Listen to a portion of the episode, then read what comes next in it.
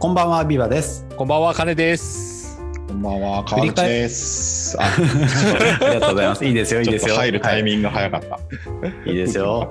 やっていきましょう、やっていきましょう。はい。振り返り M は、振り返りに関するあれやこれを発信するポッドキャストです。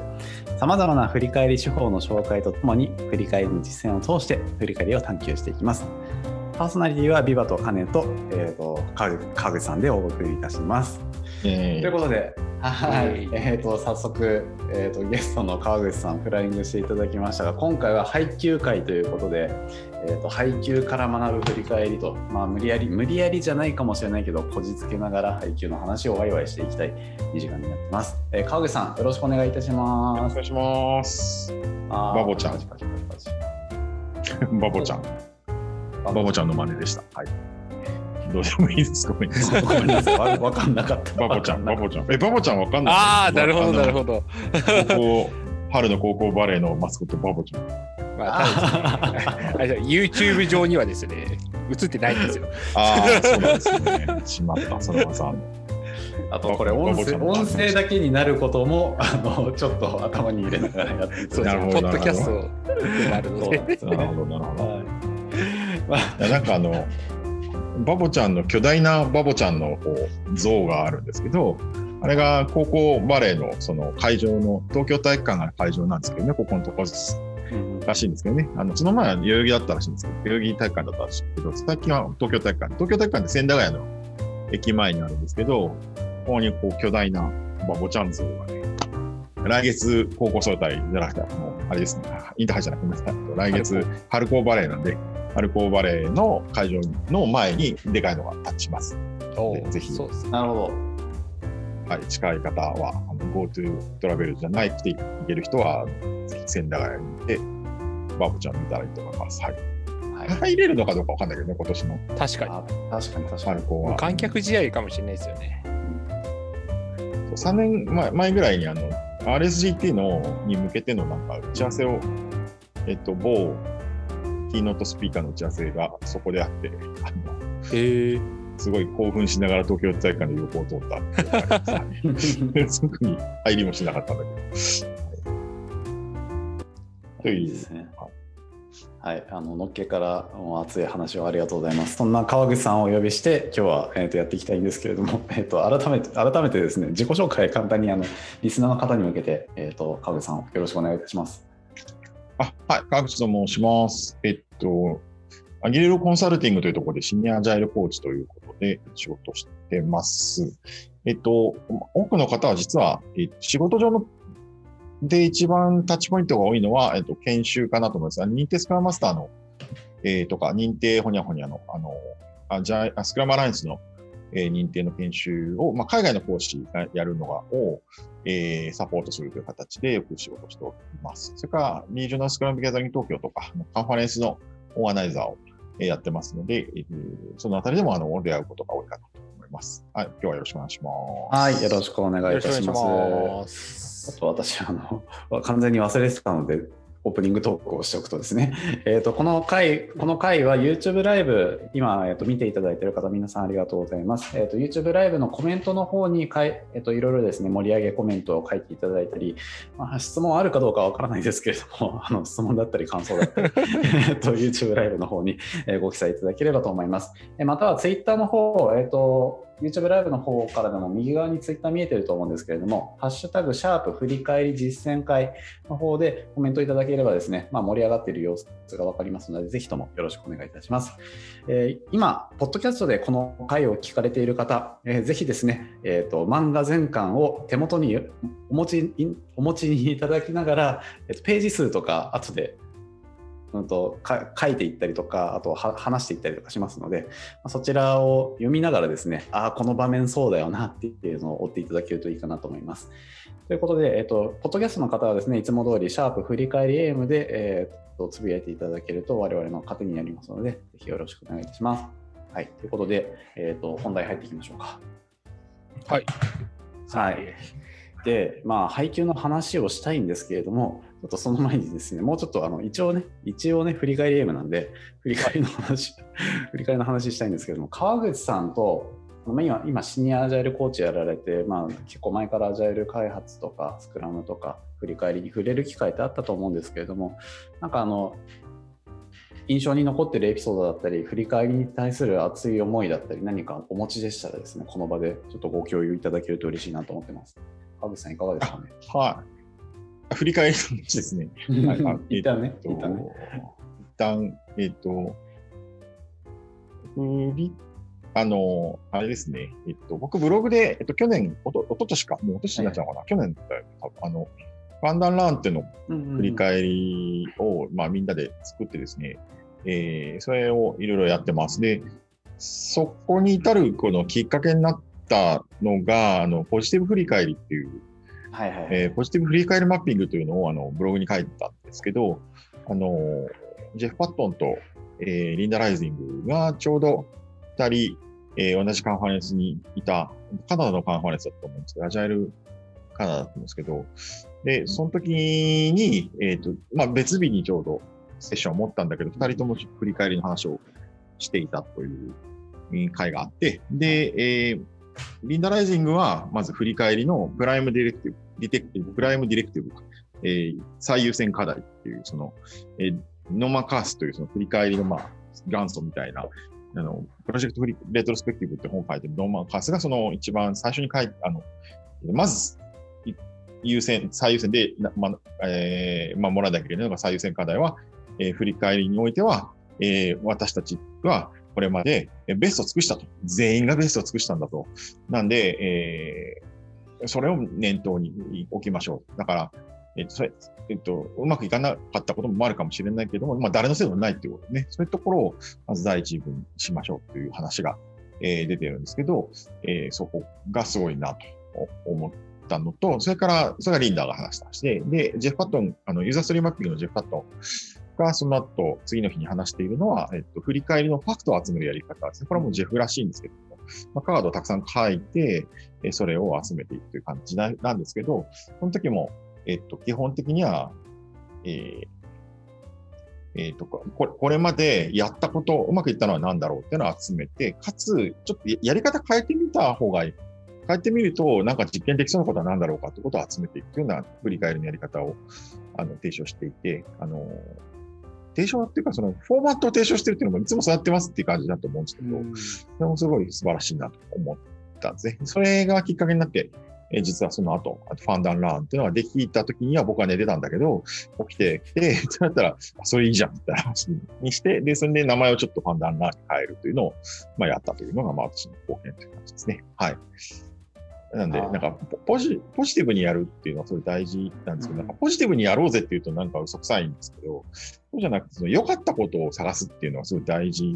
だなと思って、これなんでかというとスクラ、スクラムって良かったことを積み上げい自分たちが今良かったところがベロシティであって、でそれを引き続きやるのがベロシティに現れるんですけど、それを前提にもう計画もしていくので、はい。えっ、と、良かったことをもっと積み上げていくっていう感覚でやっていく。で、その、何が、その逆かっていうと、そう、そうじゃないやり方って何かっていうと、フィットギャップ分析ですね。できてないことを考えて、で、ここ、もっとここに行こうって考えて、その差を埋めていこうとする姿勢が出てくるんです。これはあまりアジャイルではないと僕は思っていて、えっと、短いタームでそれをやるのはすごいじ、あの、なんだろう、短い実験をするのはいいと思うんですけど、なんかちょっと長いタームになってしまうと、それはもうすでに到達が難しいというか、ただ疲れるだけなんで、それはやらないようにするのが、まあ、スクラムのこう基本的なところかなというふうに思っているなと思っている感じです。はい。あの全然ビジョンを持つのはいいんですけど。あありがとうございます。あのこの振り返り M でもポジティブ振り返りマッピングとファンダーラン両方とも紹介させていただいていて、あありがとうございます。はい。うん、やっぱりあの、ね、あのノーマン・カースのプライムディレクティブあれは私もすごい好きであの特にねあのこの収録始まる前に、まあ、日本人振り返りちょっとネガティブになりがちだねみたいな話を川口さんとしてたんですけど、うんやっぱりその仕事上うん長期間の振り返りをお願いされることもあるんですよ。そうなった時に相手のことを責め責めちゃう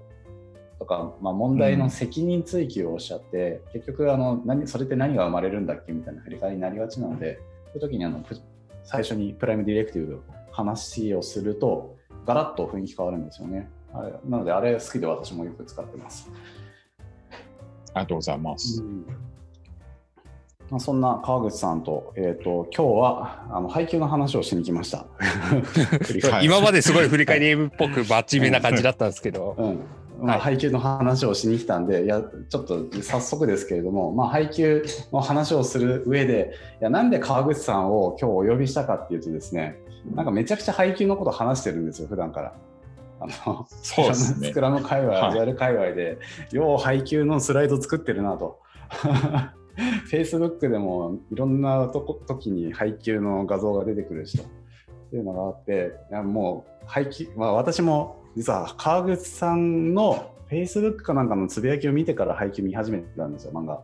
実はは。はは。あ、そうなんですね。そうなんですありがとうございます。でまあ、っていうのもあり、ちょっと川口さんを呼んで配給の話すると面白いなっていうことで、おようやくお呼びできましたという感じです。ありがとうございます。で川口さんと配給のまあなんでしょうねお思い？思いってなんだよって感じですけども どうどうしてハマったかとかここが好きだよねみたいな話ぜひしていただけると嬉しいんですけどいかがですか？はい、ありがとうございます。なんか、配給ハマったのは実は、えーっと、アニメからなんですね、僕。あの、プロダクション、アニメってあの、プロダクション IG で水永監督っていう人が作ってるんですけど、作ってたんですけど、その、えーっと、ちょうど僕が見たのが偶然、えーっと、第2シーズンの後半だったんですよ。なんで、うん。えーと運命の正常戦をやってるところから見始めて、で、これ面白いなと、お同じ試合をずっと続けてるんですよ。あれ、だから一番長い、えーとうんそれと白鳥沢戦が一番長いぐらいだと思うんですけど、うん。白鳥沢戦に関してはねワン、ワンクール全部白鳥沢っていうね、あそう12話ぐらい白鳥沢戦やってるんだけど、まあ、それに近しいぐらい、えーっと、ろん？もフルセットまで行ってて、6、7はもっと行ってますかね。半分、ワンクールの半分以上は多分白鳥、あと、青城戦やってると思うんですけど、あのーいや、こんなに同じ試合をずっとやるのかと思って、まあ、はい偶然それがちょっとクライマックスだったからなんですけど、で、そこでちょっとハマって、その、1話1話の、その、バレーボールの表現のこの躍動感みたいなのが、アニメーションの表現としてすげえなと思って、でうんからが、え、そしたらもうそれで、そこから録画を始めて、最後まで、えー見たんですけど、なんだけど、まあ、で、及川が何なのかもよく分かってない 状態で見て。て、で、そこから一から、その、確かアニメを見返したんだと思います。はい。えー配信で。うん。ワンワンクール目からってことですか？ワンクール目から、はい。なるほどなるほど。で、1話目がやっぱりよくできていて、こう1話目すげえじゃんみたいな。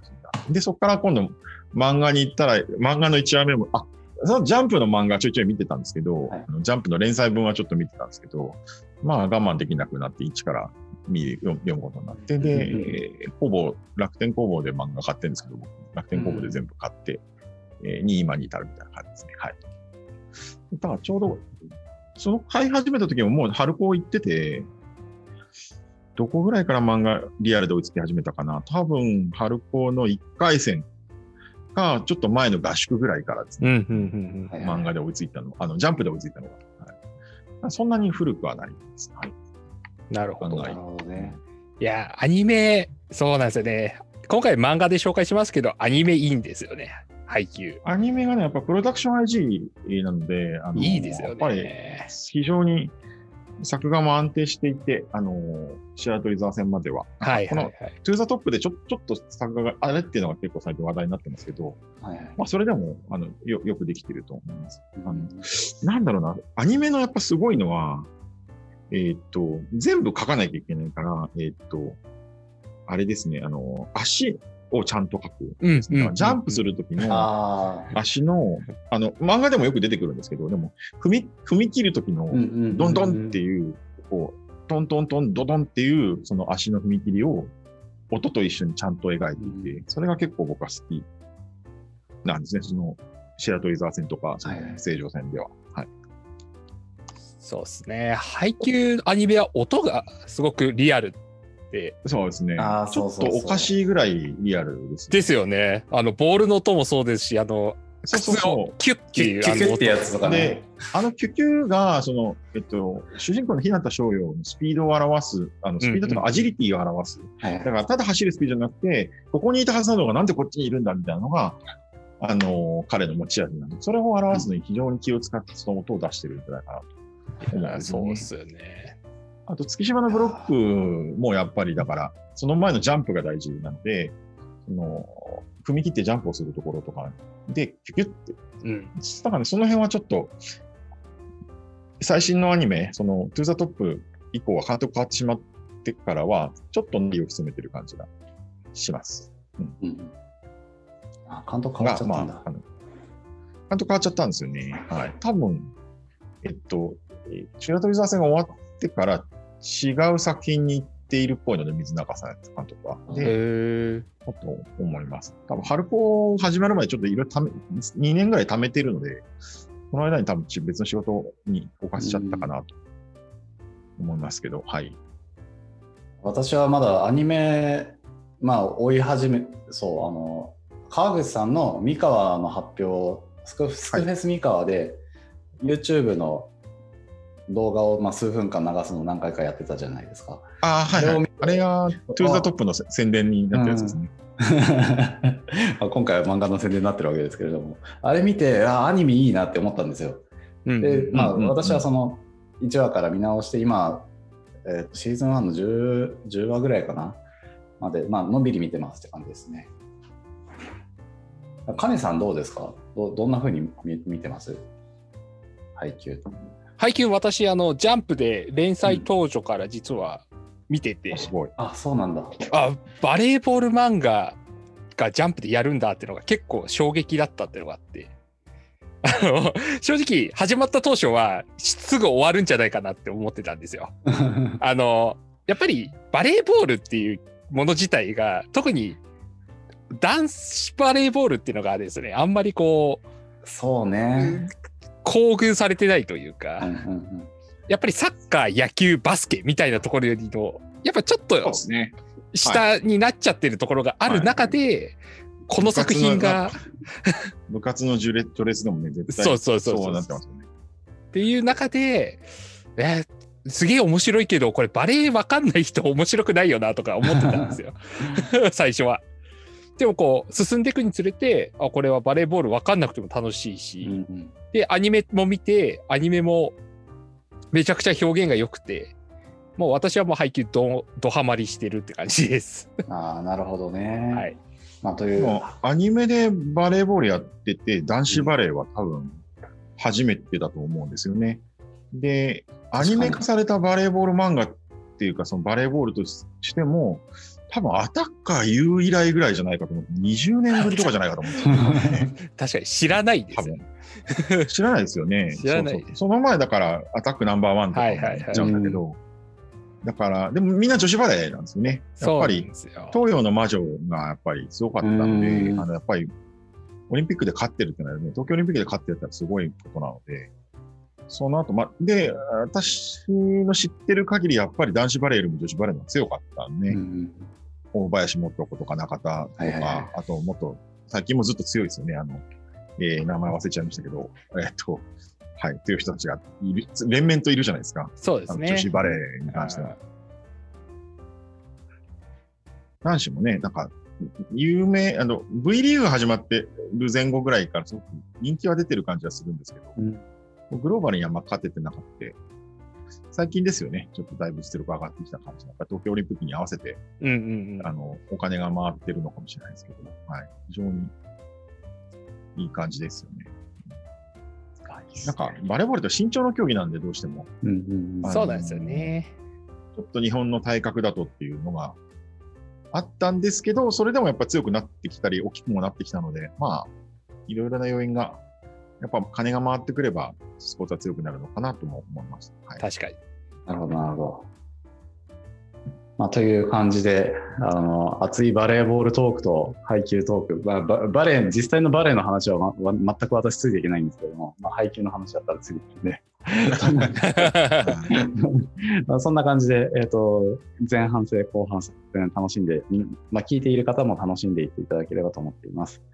ということで、じゃあもう早速行きましょうか。はい大変お待たせいたしました。えっ、と、配給の。そうですね、一番熱いというか、こここは話したいんだよなっていうのを、川口さんぜひ、そうここいいんだよねってあります？え、え、僕からですか、うん一番最初じゃないですか、やっぱり。漫画にしてもアニメにしても、本当一番最初の第1話、ここをね、この第1話を書くまでに、確か1年半だか、なんか準備をしてるんですよね。一回その、そうあのーこの古舘さん自体は、あのーえっと、これが2作目か3作目だと思うんですけど、うん短い連載とかはあったんだけど、あの、いよいよ、その、彼自身はその、もともとバレーボールプレイヤーで、高校の時、あの、バレーボールやってた人らしいんで、えーよく知ってるバレーで勝負したいということで、そろそろ、そろそろ書けるんじゃないかって書いたんだけど、あのーなんだっけ、えっ、と、集英社に持ち込んで見てもらってから、その、この日向翔陽というキャラクターを作るまでに、あの、1年だか1年半だかを繰り返して、あの、作っていったらしいんですよね。だからそこができたことで、その、この物語が動き始めるんですけど、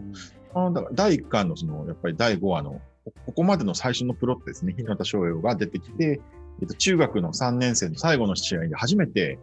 大会で出ることができて、あの、かき集めた人たちで。で、なで、それと、えっと、け県でも有数の強豪にいる、その、コート上の王様という影山飛び雄のチーム、北川大地と一緒に戦って、えー行くんですけど、これが出会いなんですね。この主人公二人、日向と影山の出会いなんですけど、なんかこれが、ここまでがかなりいろんなことを語っているなというふうに思って見てました。で、結構ここはね、なんかチェンジエージェントというか、何かをこう成し遂げていく人たちの、なんか基本的なプロットというか、あの、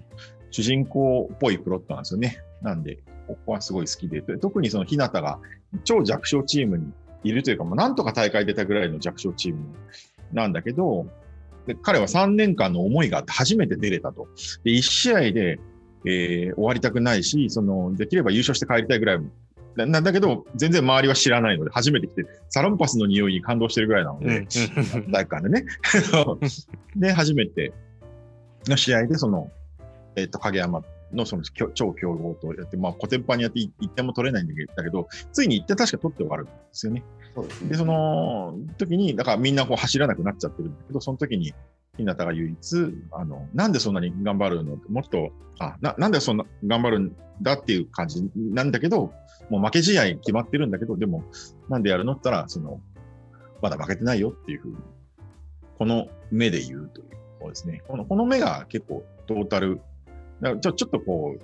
ある種クレイジーと狂気を感じるような、あの、天才、努力の天才系の人がやるやつですよね。はいうんというやつですね。それを見て、今度逆に、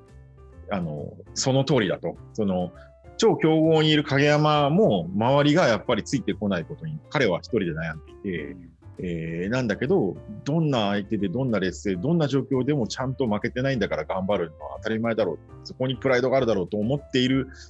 のを初めてこう、ちゃんとシンクロする相手が、実は日向翔陽という敵の弱小チームにいたということなんですね。彼はここで非常に期待をするんですね。その、自分のトスに追いつくんじゃないかみたいなことを途中で感じるみたいな、非常に象徴的なシーンですね。ここ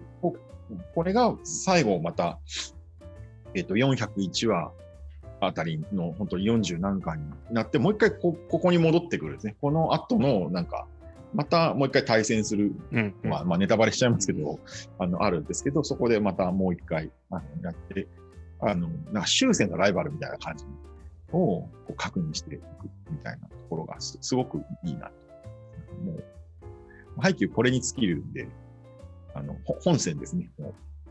あの、ワンピースで言えば、あの、海賊に俺はなるっていう話がこの前の負けてない。負けてない。うん、確かにそうですよね。ひなたはずっとここの感情を持っていきますよね。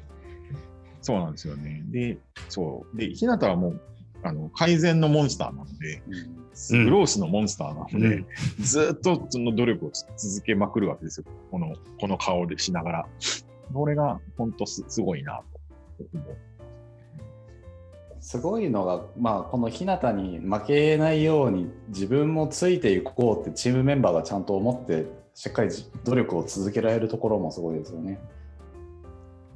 まあ、チそれはチームメンバーの素質なのかあのコーチとか先生のおかげなのか、まあ、全部をととっくるめたものなのかは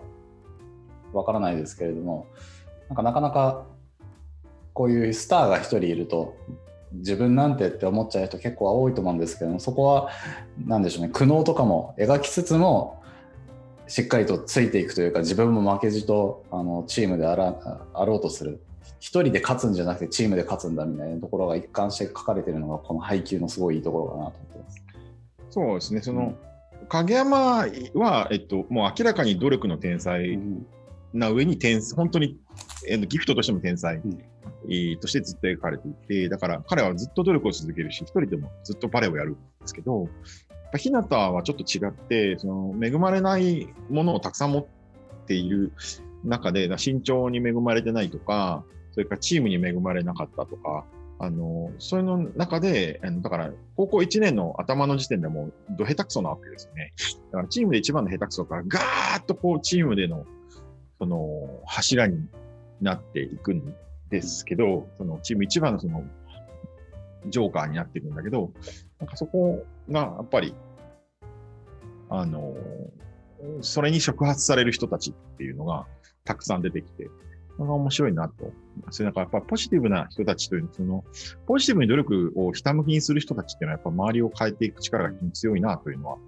の、あの、まあ、普段か感じてると思うんですけど、そそれをすごくその漫画の中に持ってきたなというふうに感じます。だから、ひ、ひなた自体にはすごい力は、まあ、あるんですけど、なんかその持ってる感化力みたいなやつは、うんちょっとこう、あんまり不思議じゃないんですよね。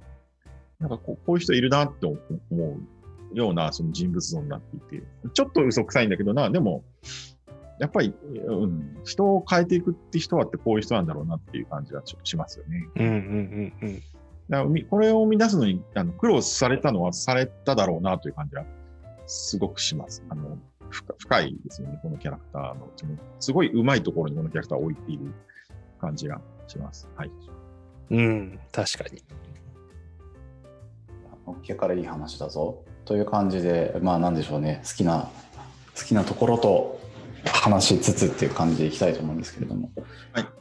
はい、じゃあじゃあ順番にいこうか金金さんどこ好き？そうっすね。うん今の流れだと、そうだな。あれですね。あの、山口とツッキーの話。はいはいはいはいあと、ページ数で言うと、20、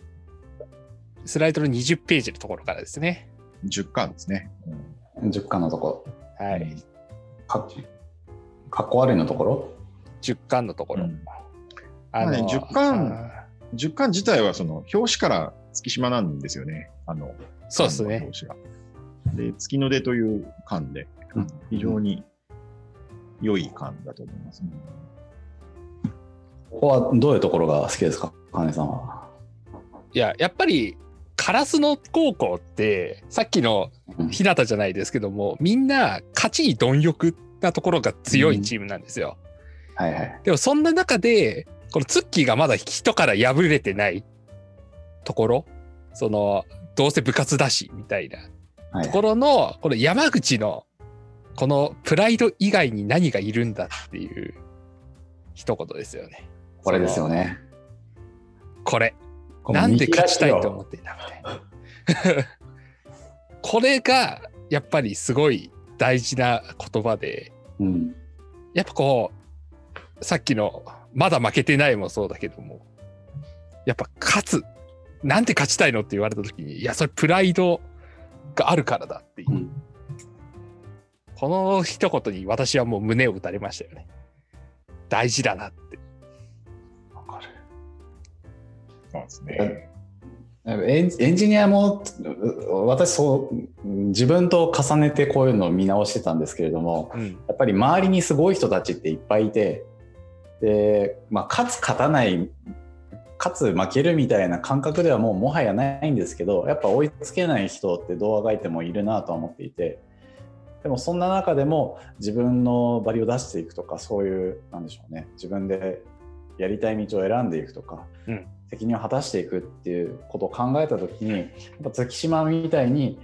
腐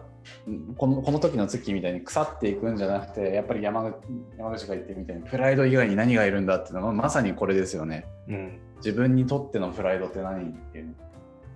これはすごいいい言葉だなと私も思いますね。これまたあの、あれですよね、その月島と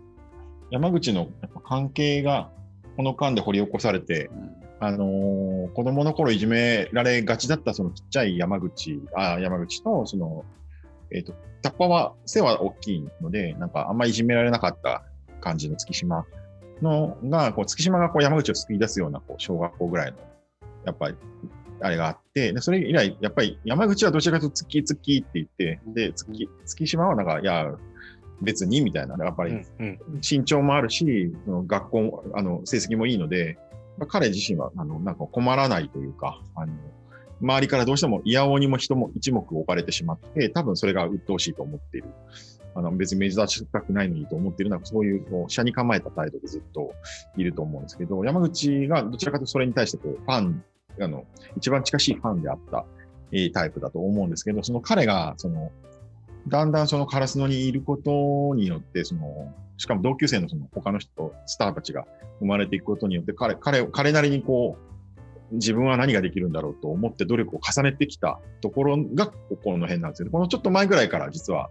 えーっと、こっそり、あの、島田さんに、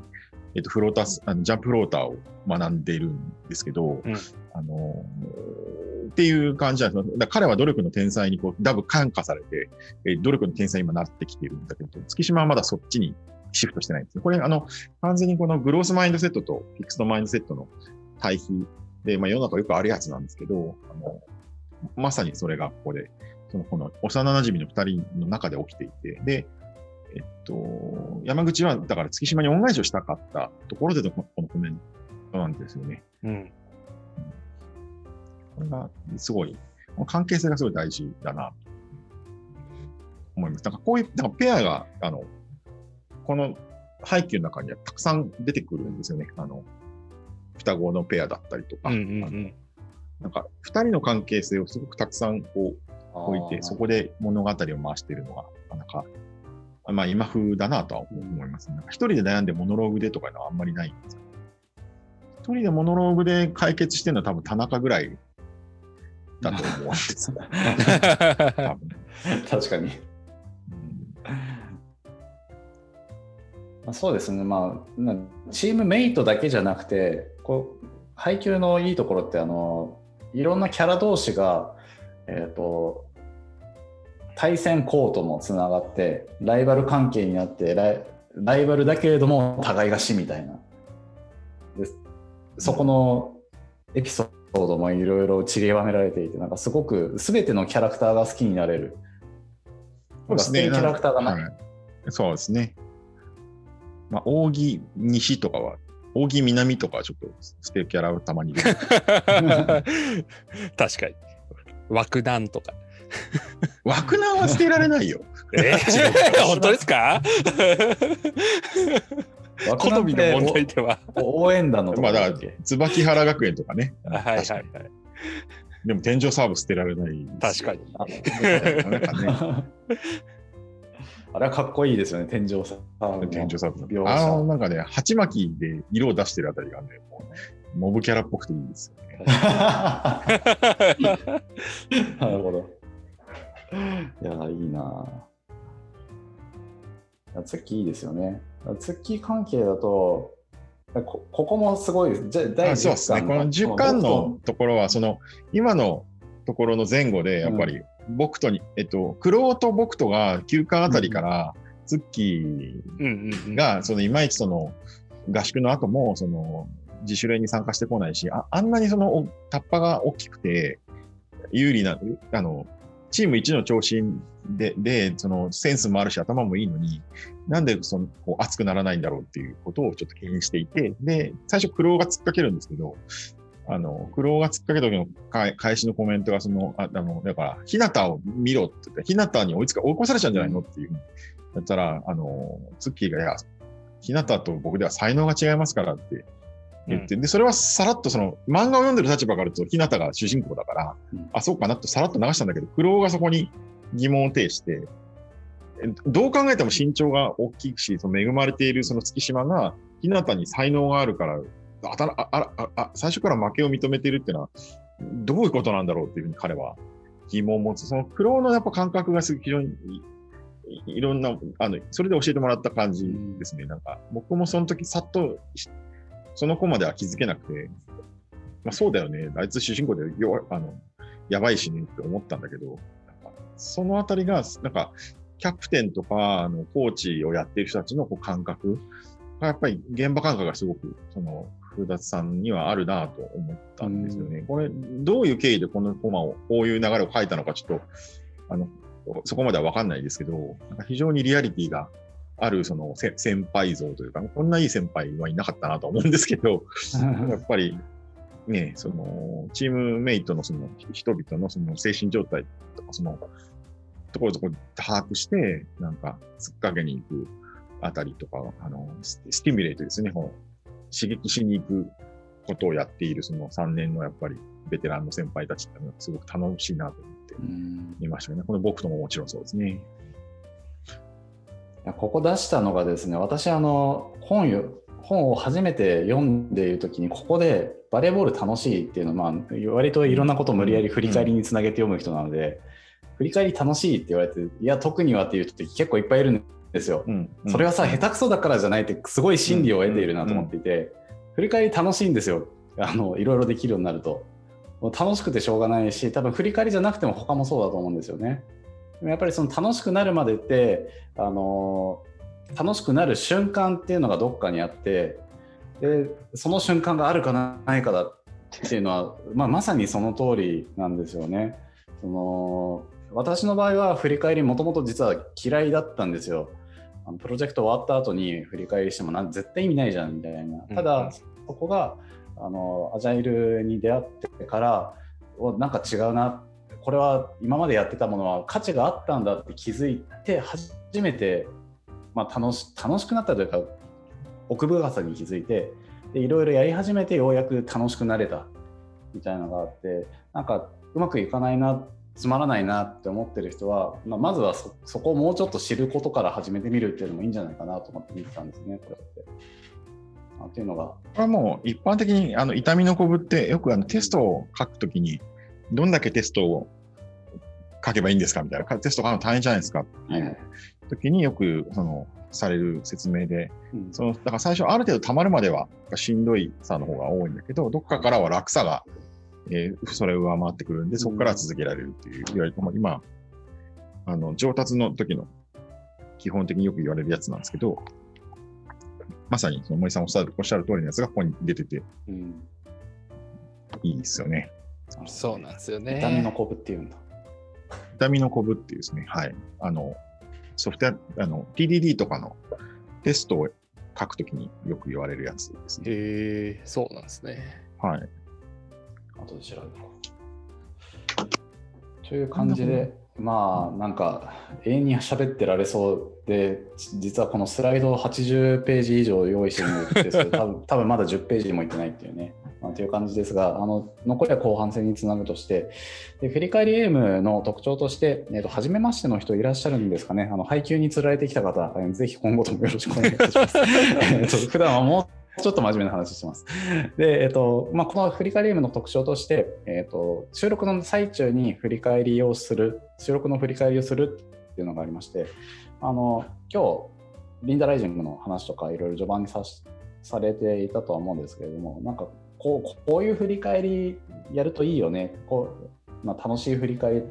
楽しくしたいとか、まあ、日本人あんまりネガティブ見がちとかそういう話あると思うんですけれども、川口さん、なんかこういうので、この1時間、45分か、ちょっと振り返ってみようっていうのってあります？すげえ雑にえ、えー、えっと、あ、でも、その、うん、いや、よかった。うん、だから振り返りの始ま話から始まったって、そっか、こう振り返りエイムなんだなっての よかったです。はい。なんかでも、ありがとうございます。うん、ふふうん、そうですね。なんか、定期的に振り返るの大事で、で日本人もみんななんか、あのよく日記書きましょうとか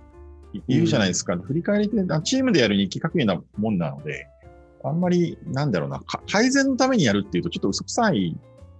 えー、と嘘くさくな、なんだろうな、えっ、ー、と、やってくださいって言われてやる振り返りって、ちょっとこう、あの、森さんが嫌いだった振り返りにな,、る傾向はきっとあるだろうなと思っってそうだなと思いました。はい。押し付けられるやつですよね。うん。なんか、部下の指導のやり方として振り返りをさせることによって、えー皆さんの自覚を促して、えー生産性を上げますみたいなことを、まあ平気で言っちゃう人たちがいるんですけど、うんいると思うんですけど、なんか、いそこに駆動される振り返りはもうつまんなさしかないんですよ、ね。だから、なんだろう。な、な、どこ、えっと、でも、えっと、山田仁さんみたいにその、えっと、改善の話でやってるそのコーチの人たちのやつを見ても、まあ、でもやっぱり、そういうようなこう自分で考えろとかって言ってるんだけど、なんか、その違いは何なんだろうなと思って見てるときがよくあります。その普通のマネージャーの人に、ちゃんとできてんのって言われたら単にムカつくことしかないじゃないですか。なんだけど、ちゃんとした人に言われると、そのムカつきじゃなくて、ああ、なんと、なんああ、ちょっとまだ考えなきゃいけないところがあるんだろうな、きっととかって思っちゃ、思わされちゃったりする。その差は何だろうなって思ったりもします。はい、どうでもいい話でした。理解じゃないいやいやいや、ありがとうございます。そんな感じでちょっと雑につなげながらこの回の振り返りしましょういやだから、で、僕とに、僕とに言われているっていうのはすごい、多分なんかある。あの、僕とに言われるからガビーンってくるみたいなのが多分あって、はいはいとそうそういうのも結構大大事なんだろうなと思いながら、はいうん思いました。今日あの、この回の発見がそう。確かに。その、やっぱ誰が言うかも大事なんだなって思いますよね。うんあ間違いないですね。そうそうそうそうそう。そうそうそう。どのセリフも、やっぱりさっきのツッキーと山口のあれも、山口が言うから意味があるっていうのが多分あって、あれを別に他の人が言ってても、あんまりツッキーには響かないみたいなのがあるので、なんか、自分のその言葉、何か言おうとした時も、自分が言うのがいいのか、それとももしかしたらもっと言う適切な人いるかもしれないとかは、配給見てるとすごく感じること多くて。なんかうん僕とが言うからとか、うん苦労が言うからツッキーが引っかかるとか。僕とはね、明らかにこのフクロウダニグループの中の一番強豪であるフクロウダニの、しかも全国5本指のエースが言ってるんところが多分大事ですよね。これ、クロウじゃなくて僕とっていうのは結構大きな差がうんうんうんきっとあって、で、チームメイトじゃないのも大事で、チームメイトだと多分打算が入っちゃうんで、うん月島が上手くなって嬉しいわけじゃないんですよ、僕とは別に。あの、本来は、あのなうんなんらその利害関係がないので、だから、その僕との天然さ、なんかもう、お前やんねえのみたいな感じの。確かに。いやまあそうですね。うん。でこの後なんか僕とが、あの、育ちやがってムカつくみたいなことをね、あの練習試合でやりながらね、すくすく育ちやがってみたいな感僕との、僕とのやっぱすごいところですよね。僕とは僕とでね、あの、ひなとのことを弟子1号、弟子2号とかって言ってそうそうそうそう。可愛がっております。から。月島がね、弟子だからね、僕まあ、月島は苦労の弟子みたいな感じそこがああスライドにも準備してるんですよね。あの互い互いが互いの死みたいな。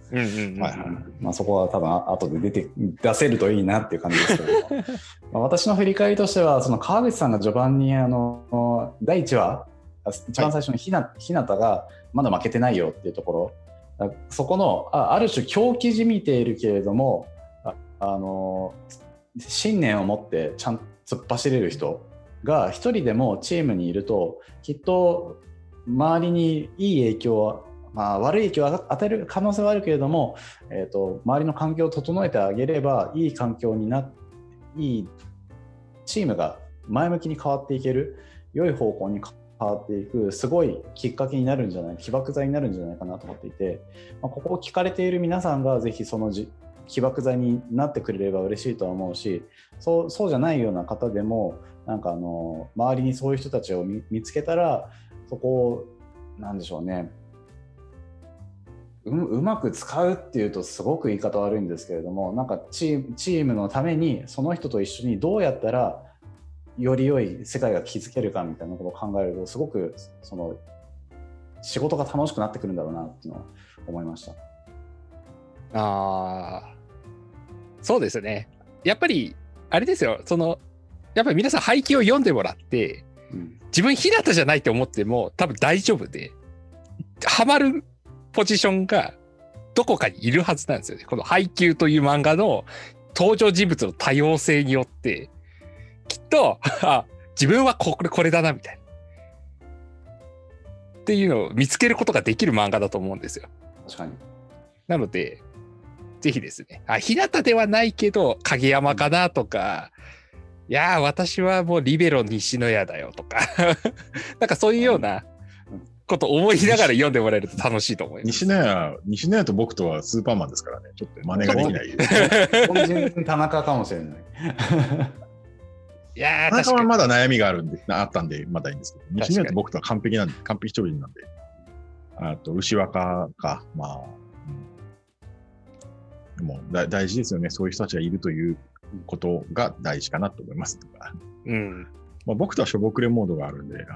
ちょっと人間味ありますよね。うんでもあれは単なるサイクルなんでね、なんか僕とそのもののその単なるな波に過ぎなくて、うんうんうんなんかちょっと違いますよね、そのあたり。なんか2年生が、あの、えっ、と、練習に来なくなったみたいな、かかとことがあるを負い目に感じてるみたいな、その、そういうもんじゃないですよね、僕との持ってるうん。この加減みたいな。西田屋もだから、フロ、うんと、オーバーが苦手なんで、えっと、宮厚のオーバーのフロ、ジャン、ジャンフロに結構悩まされるシーンが、ちょうどアニメで最近あったんですけど、まあまあまあまあ、なんかね、いや、こういう人にもちょっと欠点があってよかったねっていう、なんかそういう納得にしかならないなるほど。まあ、という話をぜひ後半戦にも引き続きできればと思っております。はーい。はい。こうこういう感じでいいんですかね？なんかもうちょっと、あれかな？もうちょっとベーシックなハードしたらいいのした方がいいのかな？いや、いや大丈夫です。大丈夫です。大丈夫ですか、はいツイッターも盛り上がってます。はい。あ、そうなんですね。ちょっとツイッター見てなかった。ツイッター何ハッシュタグなんてやつ？えっと、シャープ振り返り実践会でできます。振り返り実践会。はい。ぜひちょっと休憩時間に見てみてください。はいはい。ということで、一旦エンディングを挟みます。振り返り AM では、リスナーの方からご意見、ご感想をお待ちしております。振り返りについて深めたい人は、シャープ振り返り AM をつけてツイッターでつぶやいてください。はい。ということで、楽しい楽しい第1回目終了いたしました。えっと、後半戦は、えっと、今、現地で見ている方は21時55分だから、うんと22時から、まあ、スタートしましょうか。はい。で、ええーとまあ、第1回目終わったということで、えー、とぜひ川口さんに宣伝いたいただきたい内容をあのお話ししていただければと思うんですけど、何かございますか？はい、えっ、と、二つありまして、一つはアギレロコンサルティングというところでやってるんですけど、あの、えーアジャイル研修をいろいろやってます。で、主に認定スクラム研修を最近やってて、で、今年からオンラインに、えーなり、なったものがいくつかありまして、まあまあ、うまいこと6月ぐらいからオンラインにすることもできた。あオンラインで通訳付きでやってますので、あの、海外の著名講師を呼んで、えーやってますので、あの、海外の著名講師も大体僕が会ったことない人は呼んでないので、あの、僕はこの人から受けたいなっていうのを日本でできるようにするっていうのは僕のこうライフワーク的な感じでやってるので、ぜひ、あの、一緒に巻き込まれて研修をあの一緒に受けていただければというふうに思います。あと、もう一つは、えっ、と、リージョナルスクラムギャザリング東京ですね。RSGT、1月の、えーと6日から8日、あの、えー GoTo トラベルが停止中の、えー もしかしたら会社もお休みにさせられるかもしれないという、その1月第1週に、えーやりますので、えーまあ、日本で最大のスクラムのカンファレンスと言われてますが、えーそれ以上にその人が集まる場としても、かなり大きな最大に近い場場で、で、そんだけの人数が集まっているのに、そのワイワイとお互いが話し合うっていう、その一方的でないカンファレンスとしても、まあ、かなりそのスタンダードを作ってきたかなと思うので、今年も、あの、今度はなんとハイブリッドでやりますので、えーオンラインでもオフラインでも楽しめるように、えー作っていきたいと思ってますので、ぜひあの遊びに来てください。多分、えっと、大きめのカンファレンスでオフラインをちゃんとやるのは、やっと最近ポツポツ出てきただけだと思うので、えーアジャル系で初めてになると思いますので、ぜひそれを見に来るという意味でも遊びに来ていただければなと思っております。はい、ありがとうございます。あで、基調講演、あの、クロージングの基調講演が野中育次郎先生です。はい。はいうん7年ぶりぐらいに RSD にお呼びするので、ぜひ、勇気、あの、なんか、元気を持って帰っていただける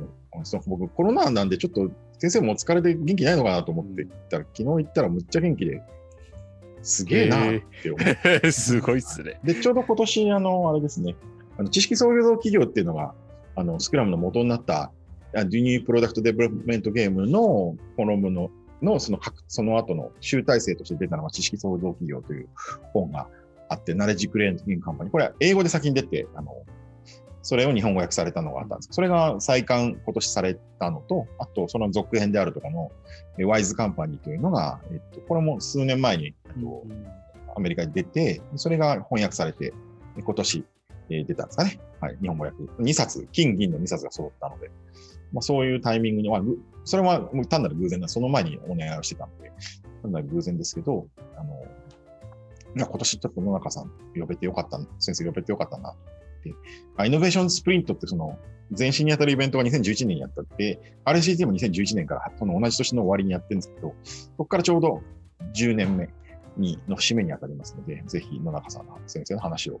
みんなで聞いて、えーこの先もう、もう10年なのか、この先を作る、作るそのきっかけ、考えるきっかけになったらいいかなと思っております。よろしくお願いします。はい。宣伝長くなりました。いえいええー、と我々も行きますので、ぜひ現地またはオンラインでお会いしましょう。えっ、と、チケットまだ買えますよね？はい、あの、オンラインのチケットはまだあるので、あの、バンバン買ってください。はい。はい。ぜひ、えー、とよろしくお願いいたします。ということで、前半戦をおしまいにしたいと思います。えっ、と、収録一旦切りたいと思います。ここまで聞いていただいた方、ありがとうございました。後半戦でお会いしましょう。はい、ありがとうございました。